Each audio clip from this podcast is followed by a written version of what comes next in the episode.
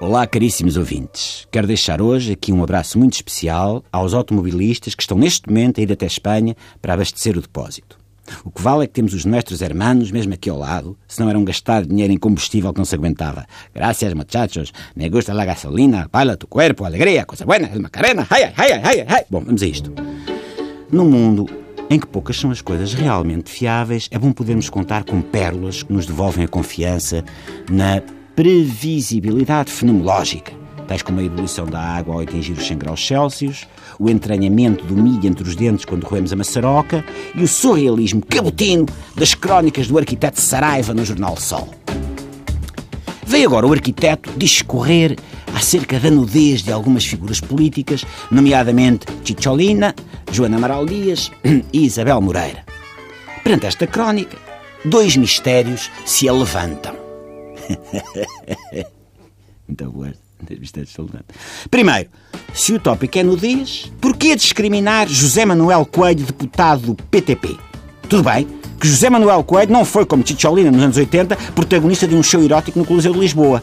Mas quem viu ao vivo a figura de José Manuel Coelho desnudo em plena Assembleia da Madeira não pode, em boa fé, deixar de considerá-lo um nu artístico, ao nível de uma Vênus de Willendorf, de uma pintura de Carlos Barahona Pozzolo ou de uma revista Gina. Depois, em segundo lugar, porquê é que o arquiteto Saraiva se foi lembrar disto agora passado tanto tempo? O mamilo atrevido oh, de Chicholina espreitando qual Walter da Rua Sésamo de dentro do caixote do lixa quando da visita ao Parlamento Português é acontecimento, como já referi, da década de 80. Joana Amaral Dias, exibindo a barriga de grávida na capa de uma revista, é a notícia das legislativas de antanho.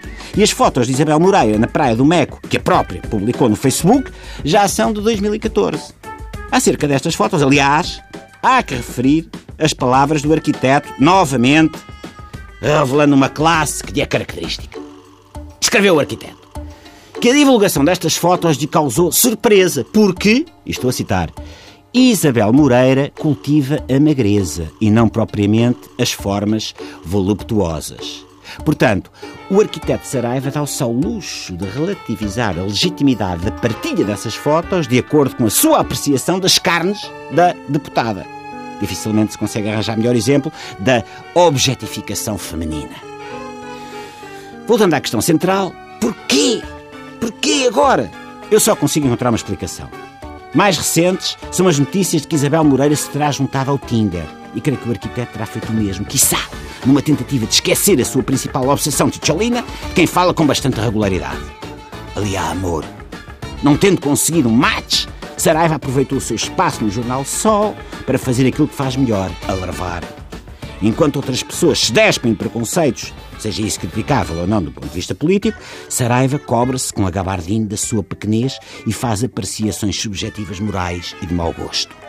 Resta ao consolo de saber que com esta atitude nunca o arquiteto conseguirá um match no Tinder. E isso já não é mau. Até amanhã.